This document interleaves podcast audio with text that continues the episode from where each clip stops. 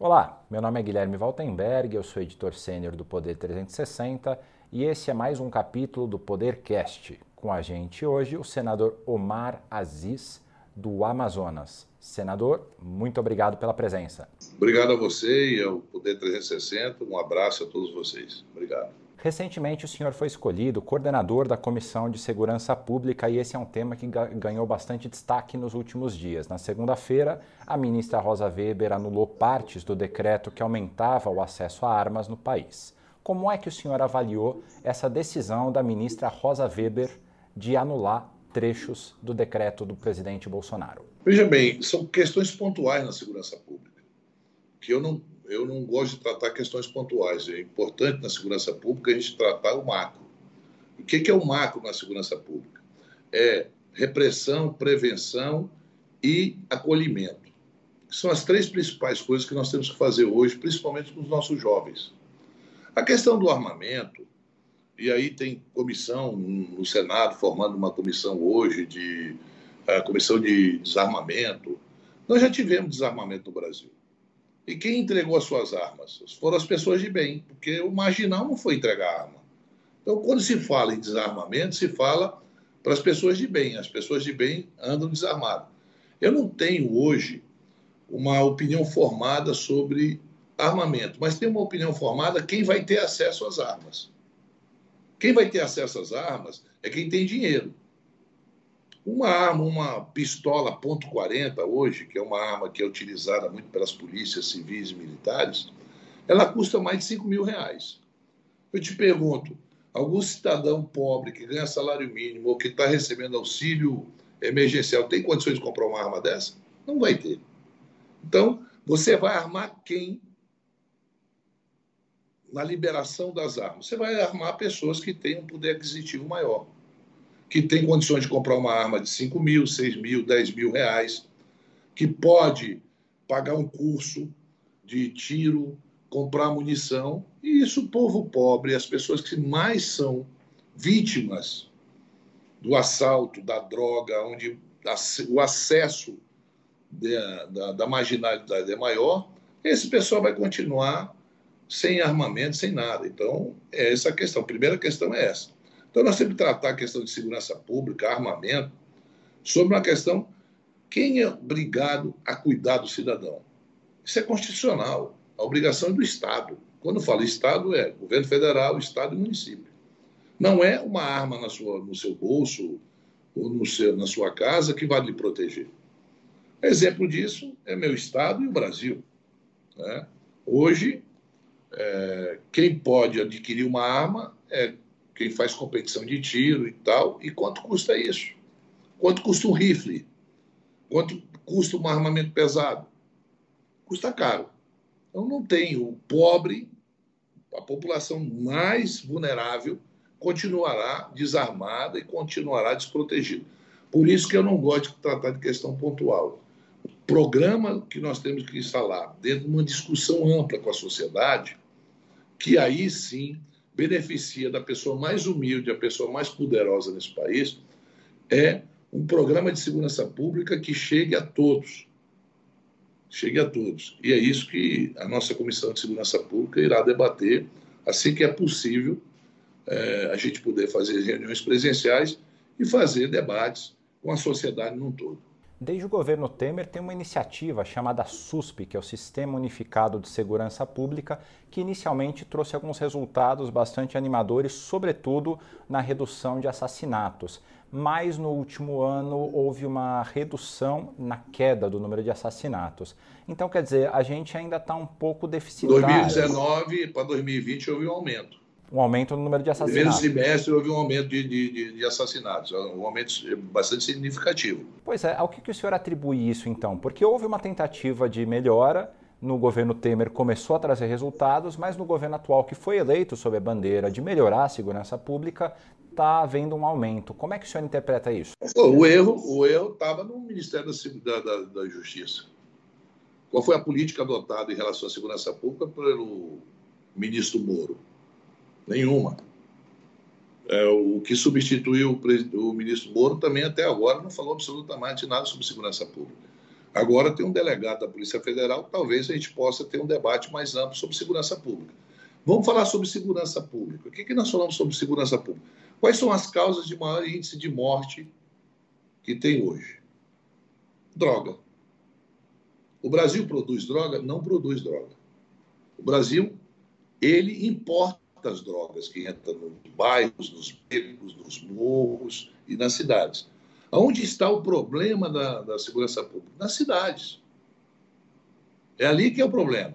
Tanto é que um dos argumentos para se criar a Comissão de Segurança Pública é que é uma atividade fim permanente, como a saúde e a educação. Você tem três atividades fins que a população precisa dela. Duas delas, 24 horas por dia e 365 dias por ano, que é saúde e segurança. Então, você está é, é, no Réveillon, você está se divertindo com a sua família, mas tem um policial na rua cuidando da nossa segurança. Tem um médico e tem um enfermeiro no hospital. Seja festa, seja aniversário seu, seja Réveillon, seja Natal, sempre tem alguém. É uma atividade fim que é permanente, não é, é por exemplo, a educação. A educação tem férias, é, o horário é restrito, você ou estuda de manhã ou estuda à tarde. Segurança e saúde, não. Segurança e saúde é 24 horas por dia. O que, que houve? Nos últimos anos, se reduziu os policiais militares no Brasil. Está reduzindo. Eu fui governador do Amazonas. Quando eu saí do governo, tinha quase mil, 11, 11 mil policiais militares. Hoje tem menos de 8 mil. Quer dizer, e agora, com o que nós aprovamos no Congresso Nacional, que não pode fazer concurso público, não sei o quê. Olha, nós temos que fazer concurso público para a polícia, sim. A sua vida depende de uma boa segurança. Se você está num restaurante, num bar, e se não tiver polícia na rua, você pode ser assaltado, pode ser morto. E aí, seja uma pessoa humilde, pobre, ou seja uma pessoa rica, elas correm o mesmo risco. Mas nós temos um problema muito sério hoje no Brasil. A entrada de drogas com a facilidade que tem pelas nossas fronteiras. Drogas e armamento pesado que não são vendidos em prateleiras. Então, quando você vê uh, aqui uma facção uma milícia com arma AK-47, por exemplo, que é uma arma russa. Isso não foi comprado numa prateleira, isso foi importado no contrabando. Entrou pelos nossos portos, entrou pelas nossas fronteiras. E quem incube, quem tem a responsabilidade de cuidar das nossas fronteiras? Quem é que tem essa responsabilidade? Entra droga pelo Alto Solimões, entra droga pela Venezuela, entra droga pelo Paraguai, entra droga pela Bolívia, se você for ver, nós temos aí 7 mil quilômetros de fronteiras terrestres, nós temos, nós temos fronteiras no, no, aqui no norte, que faz com outros, outros países, que, é, que são produtores de droga. Quando eu digo que o Brasil não produz droga, é porque toda a cocaína que entra no Brasil é importada, ou é importada do Peru, da Colômbia, da Venezuela, da Bolívia, e ela entra no nosso país por onde? Pelas nossas fronteiras. E aí, quem é responsável depois para proteger o cidadão? É lá na cidade. O que está acontecendo hoje? Principalmente nesse momento de desemprego, nesse momento de angústia, jovens estão sendo recrutados para serem avião de traficante. Jovem com 13 anos, 14 anos, eles entram no crime e são eles que estão sustentando muitas vezes suas famílias, porque eles ganham 50, 100 reais por dia e é ele que compra o alimento. E o pai e a mãe, pouco ou quase nada, pode fazer. Ou nós, o Estado, o Estado, ele ocupa os bairros, os becos, os morros, ou eles serão dominados, como já está sendo dominados em boa parte do Brasil, por facções e milícias, em que o miliciano, em que o traficante tem um poder sobre aquela, aquela área enorme. E nós, vendo isso acontecer, e passivos a isso. Passivos a isso. Então, esse debate é quem pode proteger as nossas fronteiras com tecnologia, com pessoal? As Forças Armadas. Nós não podemos interpretar hoje o Brasil sendo invadido por armas contrabandeadas e drogas é, sendo trazidas para o Brasil, importadas para o Brasil, que vão para cidades e nas cidades são distribuídas em bairros e becos, como se não fosse uma guerra. O Brasil tem que entrar numa guerra contra o narcotráfico. E quando o Brasil entra numa guerra, quem tem que nos proteger são as Forças Armadas. Aqui na Amazônia, nós temos o Comando Militar da Amazônia. E é bom que o ministro Braga Neto, que hoje é ministro da, da, da do, é, ministro da Defesa, ele, inclusive, ele fez parte daquela intervenção no Rio de Janeiro. Ele sabe muito bem o que eu estou falando. Se a gente fizer uma política unificada, Exército, Polícia Federal, polícias militares, polícias civis do Brasil, com tecnologia. Hoje se tem tecnologia com drones especiais para você controlar uma fronteira. Então, nós temos aqui, no Alto Solimões, por exemplo, em Tabatinga, tem 3 mil homens do Exército, mas nenhum deles se movimenta para impedir que entre droga no Brasil, que é o maior local, o maior índice de percentual de entrada de droga no Brasil. Aqui no meu estado, na minha região. Essa droga entra no Amazonas e é distribuída para o resto do Brasil. A droga que, que Brasília utiliza, a cocaína que os jovens e as pessoas usuárias de cocaína utilizam, que vão aí para as regiões de Brasília, é oriunda daqui. Brasília não produz cocaína, você não tem plantação de maconha nem de cocaína em Brasília. Eu estou dando o exemplo de Brasília, mas é isso é no resto do Brasil todo. E é onde entra droga sintética? Pelos portos brasileiros. Então não tem absolutamente uma política de controle disso. Absolutamente nada. Se você analisar a, as forças revolucionárias, as Farc, lá da Colômbia, que foi ela toda empurrada com a intervenção americana dentro do, da Colômbia, ela foi empurrada para as fronteiras com o Brasil. Lá eles trocavam numa situação muito difícil que eles estavam vivendo, cada força são barra em cima deles. Eles trocavam droga por remédio, comida e combustível. Então, eu vivo numa região, fui governador desse estado e conheço muito bem. E não tem polícia militar de estado nenhum que vai cuidar dessas fronteiras. A Polícia Federal tem oito ou dez policiais federais nas fronteiras do Brasil, lá em cima, lá em Tabatinga. Não tem condições. É muito pouco a gente para cuidar de milhares de quilômetros de fronteira. Então, se Exército, Aeronáutica, Marinha, com suporte financeiro, com ajuda financeira, até porque aumentou, nesse orçamento, aumenta os recursos para a segurança pública. Sai de 2, poucos bilhões para 3 e tal, parece. Tá certo? E você me disse bem assim: olha, se criou, porque nós temos aí uma política universal do SUS. O SUS tem uma política universal. Pobre ou rico é atendido, correto?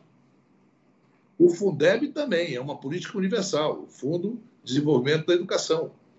E nós não tínhamos uma atividade fim tão importante que é a segurança pública, um fundo que foi criado agora que esse que tem esses recursos. Então, se nós tivermos uma política organizada no Brasil, tá? de cima para baixo, numa parceria governo federal, governos estaduais e municípios, aonde está o grande problema é nos municípios, em que o, pre, o prefeito não tem polícia, que a guarda municipal dele não pode ajudar, porque nós não temos uma regulamentação da guarda municipal, nós precisamos regulamentar a guarda municipal que pode ser de uma grande ajuda na prevenção. Mas não basta a gente fazer a repressão e nem a prevenção. O importante também é resgatar esses jovens que foram recrutados pelo tráfico.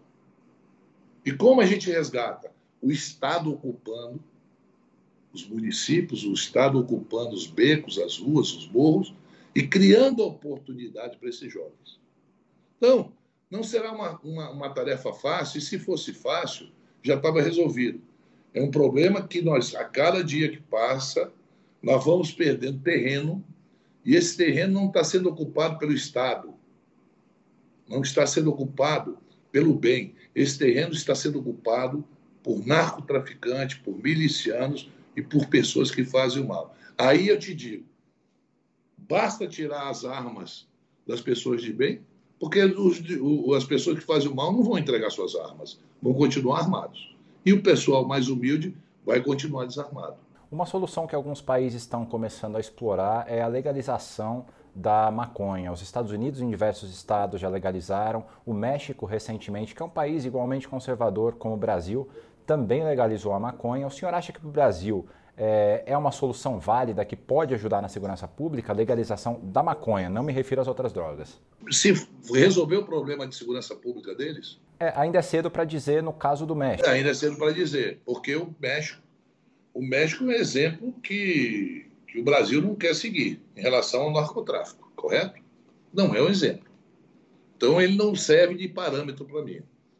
E nem para ninguém. É um estudo, é uma discussão que tem que ser feita. Isso, é, isso é, não é uma coisa simples, é complexa. Porque hoje, é, a maconha é uma das drogas que, segundo cientistas, segundo especialistas, eu não sou, eu, longe de mim aqui, prescrever remédio para você ou para alguém, tá certo? Não sou, eu não, eu não. Isso aí quem faz é profissional que entende. Então, eu não, não sou negacionista, mas são estudos que têm que ser feitos. Agora, se você me der um exemplo de um país que legalizou alguma droga e melhorou a segurança pública, eu me rendo. Até agora, eu não vi nem nos Estados Unidos, e olha que os Estados Unidos têm uma capacidade infinita em relação a qualquer outro país do mundo. Não estou falando sobre o Brasil, não para proteger suas fronteiras, para proteger a entrada de drogas. Um exemplo assim dessa mesmo... capacidade deles é a velocidade da vacinação que eles estão fazendo agora, que é algo impressionante, né, senador? É, sim, mas nós temos capacidade para isso. O Brasil é PHD em vacina.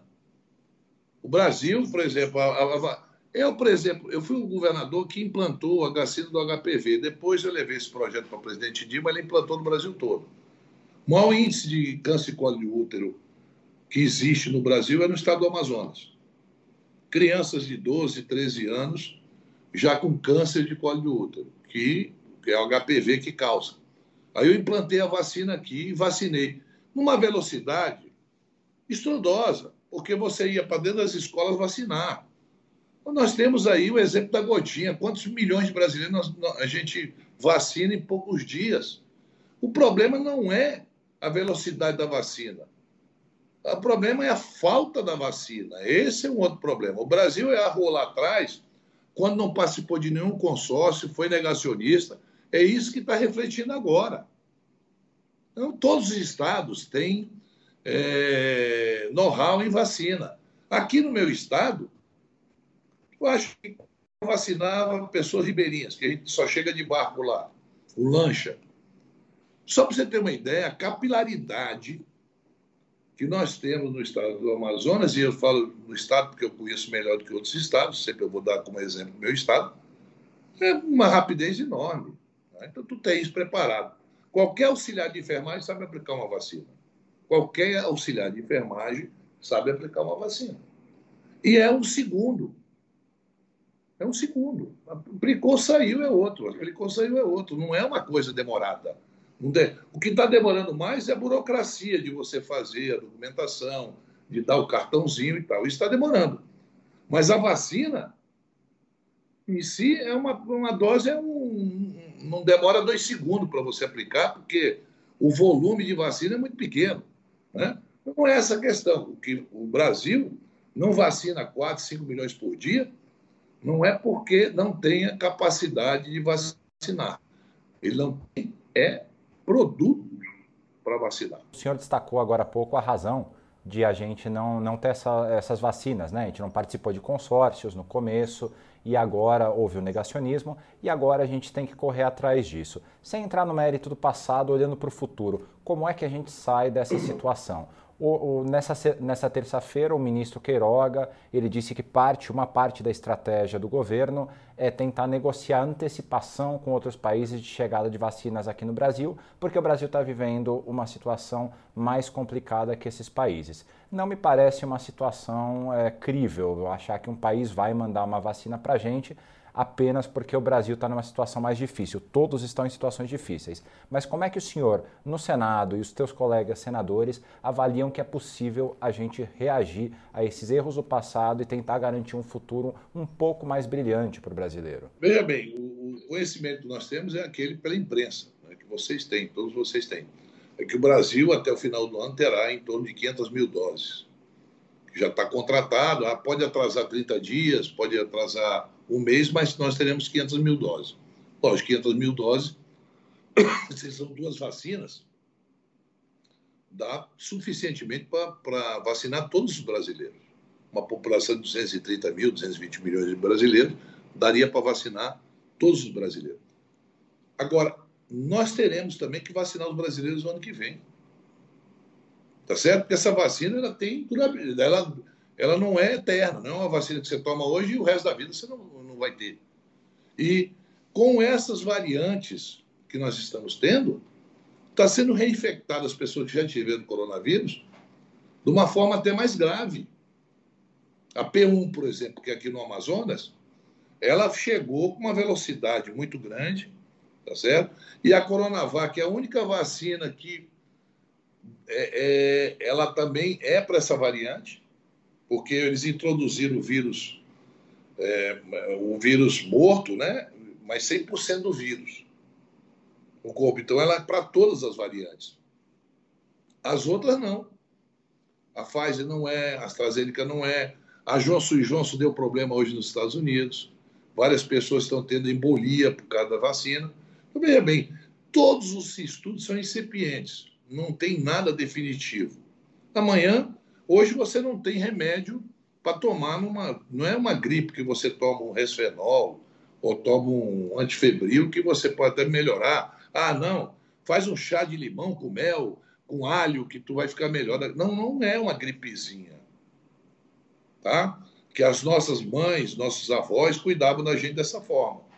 Não sei se você tem idade para isso, mas a sua mãe, o seu pai, com certeza deve ter tomado muito chá com alho e limão e, e, e mel, para poder ficar bom da gripe. É, canja de galinha. Canja de galinha, quando a gente fala canja de galinha não faz mal para ninguém, pode tomar canja de galinha para qualquer tipo de doença que não vai te fazer mal. Mas também não cura. Não cura ninguém. Né? Então, o que nós sabemos do vírus é que ele ataca a tua imunidade. Acabou. Está então, com a imunidade baixa, você vai ter é, vírus. É, tipo, é tipo herpes. O cara tem herpes, ele aparece quando a tua imunidade baixa, aparece o herpes. Mas esse não é um herpes, o herpes não mata. Esse vírus, o coronavírus, mata. Ele leva a óbito. Tá? E está aí 350 e poucas mil vidas que se perderam. Que não dá para a gente é, é, fazer uma análise e dizer fulano é culpado, ciclano. Não. Não é só isso. O, que, o erro que nós cometemos foi esse que eu te disse. Lá atrás, nós menosprezamos a ciência, não sei quantos milhões foi gasto para produzir cloroquina, tá certo? que a CPI também vai investigar isso, que é o papel da CPI, né? mas o governo brasileiro, a, a, o Brasil é um país muito grande que muitas economias grandes dependem do Brasil, depende dos, da soja brasileira, depende da carne brasileira. Então, isso, com o Ministério das Relações Exteriores interessado em fazer esse trabalho, com certeza absoluta, nós podemos ter mais ganhos nessa. nessa... Tem muita gente no Brasil, ali no Senado, falando sobre quebra de patentes. Nós já tivemos um exemplo da quebra de patente na década de 90, que eu acho que era o ministro Zé Serra, em que se quebrou patente para remédios para HIV, mas nós não tínhamos os insumos. Então, vamos quebrar a patente da Coronavac? Tudo bem, quebra. E os insumos dela? Nós temos aqui no Brasil? Porque a gente está dependendo dos insumos chineses para produzir vacina. O próprio Butantan está sendo ampliado para o final do ano a gente produzir não sei quantas vezes mais do que se produz hoje. A vacina HN1, que já está sendo distribuída no Brasil, que é uma, uma gripe também que ela afeta muito e, e ela somatizada a corona, coronavírus também vai ser é, mortal. A vacina já está sendo distribuída e todo ano nós produzimos essa vacina com uma nova cepa. HN1 todo ano é produzido com uma nova cepa. Não é a mesma. A vacina do ano passado não é a mesma desse ano. Isso vai acontecer com certeza com a vacina do coronavírus. Você vai ter que, vai haver mutações, você vai ter que se adequar. Então, nós estamos pensando hoje em salvar a vida hoje, mas nós temos que pensar no amanhã. Então, o Brasil pode ter se retardado a fazer esses consórcios, essas, é, participar desses consórcios, mas não é tarde, nunca é tarde para tudo. Então, se a gente rever essa questão da, da relações exteriores, se a gente rever ah, tudo isso que o Brasil está passando, nós temos certeza absoluta que nós podemos chegar a um denominador comum e ter uma vitória muito grande. Senador, o senhor mencionou a CPI, né, que o Supremo Tribunal Federal determinou que o Senado instale.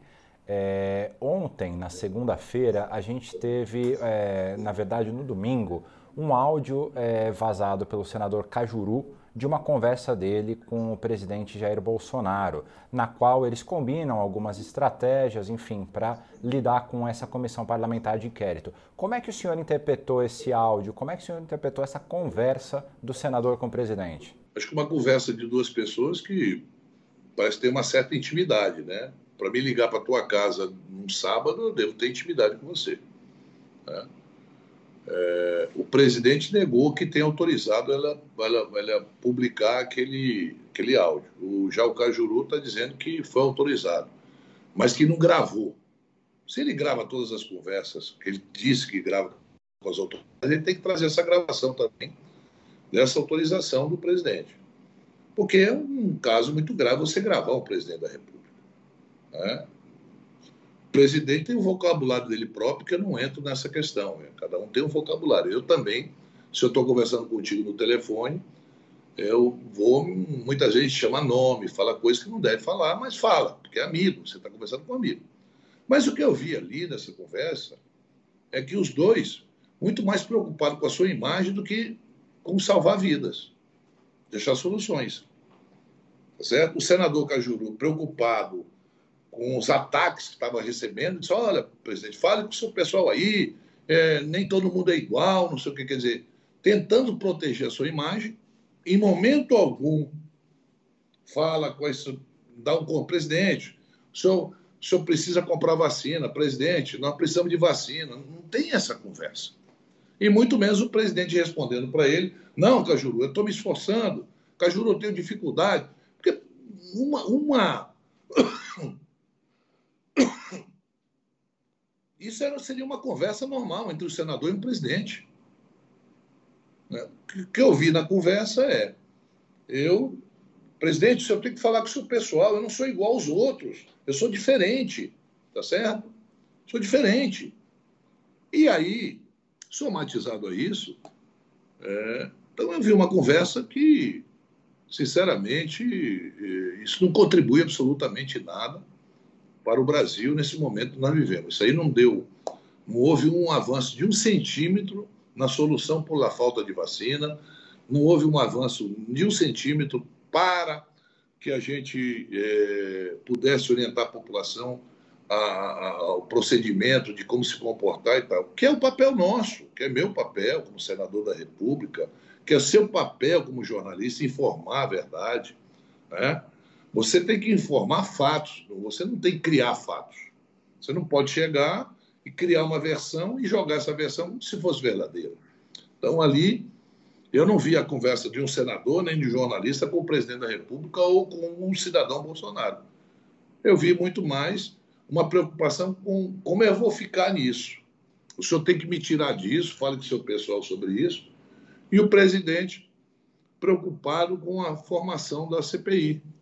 Ah, fulano, ciclano. Então, uh, acho que o presidente é, falou aquilo, mas não, não, não sinceramente, não, não, na lógica, eu não vejo como ele queria que aquilo fosse divulgado, seja divulgado. Aquela não é uma conversa um chefe de Estado. É, o chefe de Estado. Eu tenho todo o respeito pelo presidente da República. Você nunca vai me ver agredir o presidente da República. Eu respeito a autoridade É, eu posso discordar é, de, de, procedimentos, e isso eu vou discordar tecnicamente, nunca com ofensas. É, eu não vou chamar ninguém de genocida, isso não é meu papel. Não acho isso justo, correto? Eu não creio que alguém na presidência da República queira que tenha 355 mil mortes. Juro para você que eu não posso acreditar nisso. Não posso acreditar nisso. Certo? Eu não creio que o presidente queira que isso aconteça. Ele tem uma forma de pensar que pode estar equivocada, que eu acredito que está equivocada, mas eu não vejo a pessoa ter satisfação. Ou oh, hoje foram 4 mil mortes, que legal. Não, ninguém está fazendo isso. Tá nem ele, nem nenhum de nós, nenhum brasileiro. Eu, por exemplo, infelizmente perdi um irmão com 10 anos mais novo que eu, na Covid, mas não posso culpar ninguém. Não posso culpar ninguém. Não posso chegar e dizer fulano é culpado pela morte do meu irmão. O presidente da República não é o culpado pela morte do meu irmão. O governador do meu estado não é o culpado pela morte do meu irmão. É uma doença que já agravou. Ele teve assistência médica e, infelizmente, ele foi a óbito, mas eu não estou aqui e nem aceito que alguém venha culpar terceiros pelo, pelo falecimento dele. Mas eu sigo a orientação, use máscara, eu estou sem máscara aqui porque só estou eu aqui no meu escritório falando contigo, tá certo? E como você está aí também protegido. Mas eu digo, olha, é, sou a favor do isolamento, sou a favor do coisa. Acho que é, nós temos que manter o auxílio emergencial, os estados precisam também dar uma contribuição e os municípios também. Não pode ficar só a cargo do presidente da República. Os estados têm capacidade financeira, sim, nesse momento, porque você não tem custeio de saúde, de, de educação. O custeio da educação caiu no Brasil todo, porque não está tendo aula. Então não tem manutenção de escola, não tem conservação, não tem compra disso, não tem compra disso, daquilo. Os estados têm obrigação de ter diminuído o custeio na educação. Ninguém pode ter o custeio da educação em 2020 e 2021 igual a 2019, onde tinha aula presencial. Correto? Caiu o custeio caiu assustadoramente, tem que ter caído. O senhor é a favor de um lockdown no Brasil de um período determinado? Algumas pessoas vêm citando três semanas como algo interessante. O senhor concorda? Não, não é assim. Veja bem. Quem sou eu para dizer quantos dias vai ser?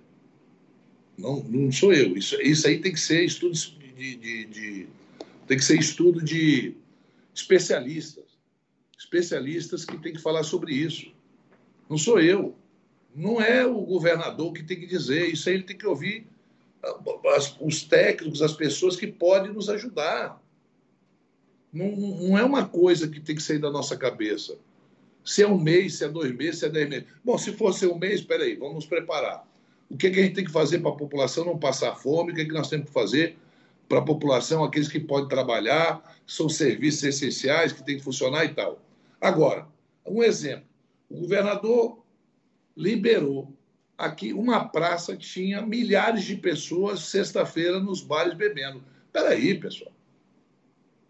Você pode ganhar seu dinheiro, é um direito que você tem. Agora, faz o, o, o distanciamento correto, faz. Não, estava todo mundo ali como se não tivesse morrido ninguém, como se parecia uma banda de carnaval de gente, tá certo? Está errado. Não dá, não dá para você concordar com isso. Então, quando eu falo sobre. Você me pergunta se eu é favorável, eu sou favorável que a ciência determinar para a gente fazer. Se eu estou com uma doença, eu vou no médico. O médico vai me prescrever um remédio. Se você vai tomar esse remédio de 8 em 8 horas. Não sou eu que vou tomar de 6 em 6 horas, de 10 em 10 horas. É o médico que me prescreve. Então, nós temos aqui no Brasil pessoas estudando isso que está acontecendo no mundo. Por exemplo, a Itália teve a terceira onda, a Alemanha teve a terceira onda. Por que, que no Brasil não vai ter a terceira onda? Por que, que nós somos diferentes? Lógico que a população da Itália, da Alemanha é muito menor do que a nossa, a cultura deles é totalmente diferente da nossa. Porque tu tem que ver também a questão cultural. Né? Imagina tu colocar um cidadão na casa dele oito meses e sem poder sair de casa, sem poder ver o neto, sem poder ver a neta, sem poder ver os filhos, sem abraçar ninguém. A pessoa vai para a depressão. Então, são estudos que não são feitos por mim, nem por nenhum político, não somos nós que devemos dizer quanto tempo de lockdown, quanto tempo de isolamento. Isso é científico.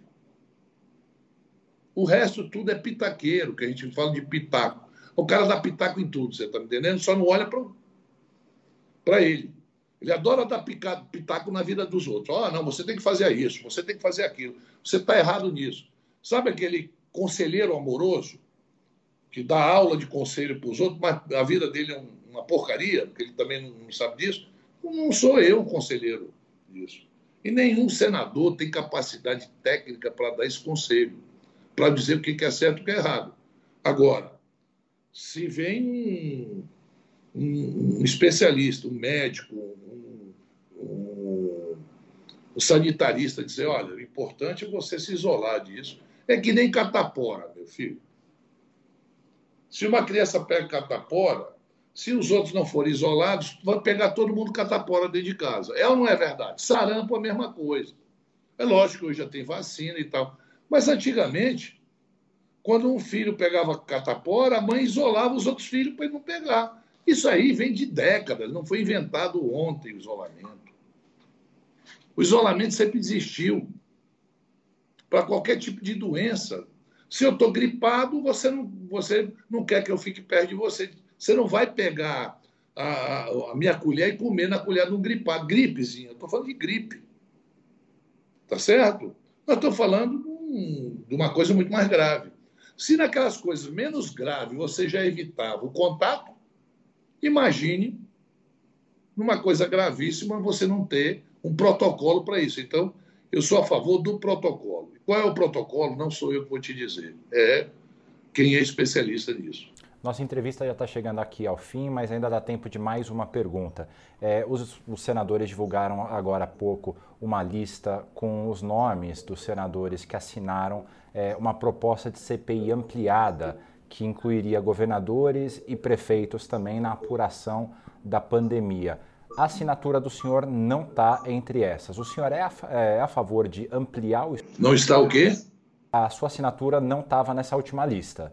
O senhor é a favor de ampliar o escopo ou não? Veja bem, eu assinei a primeira CPI, tá certo? O que o, o, o que o Senado vai tomar a decisão hoje é de vai fazer o apensamento dessa nova CPI. Vai ter só uma CPI, não vai ter duas CPIs.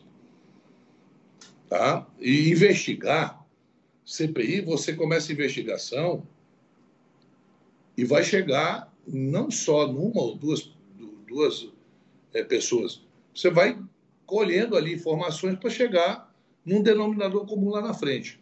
O que nós queremos e o que vai acontecer é, aonde foi repassado verba federal do Brasil, do povo brasileiro para os estados, nós vamos ter competência para. É isso que está sendo negociado no Senado.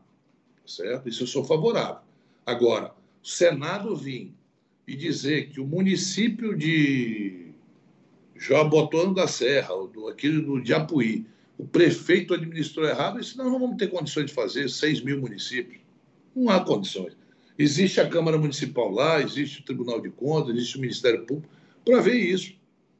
Quando a gente fala em estados e municípios, nós estamos falando em 27 estados da federação, mas nós estamos falando em quase 6 mil municípios do Brasil. Nenhuma CPI no mundo teria condições de investigar 6 mil municípios.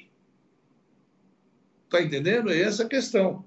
Agora, não estou ali para passar a mão por cima de governador, de prefeito, quem quer que tenha cometido, é, tenha feito alguma coisa que não foi importante ou um desvio de recursos, nós temos que investigar. Qual é o problema? Então, a minha, a minha assinatura está na CPI. Tanto é que eu vou ser membro da CPI. Eu estou sendo indicado pelo meu partido para ser para participar dessa CPI. Tanto é que você vê que nessa CPI aí, que criaram agora, quem assinou, a maioria que assinou, era que não tinha assinado a primeira. Correto? Não há duplicidade, está correto? Quem assinou a primeira, eu vou até pegar a relação, vou pedir para ver quem assinou a primeira e quem assinou a segunda. Aí você vai ver, dá uma olhada, por que, eles não assinaram a primeira. Esse foi mais um episódio do Podercast e nós estamos disponíveis em todas as plataformas de áudio. Você pode acompanhar a gente e não perca mais nenhuma das nossas entrevistas.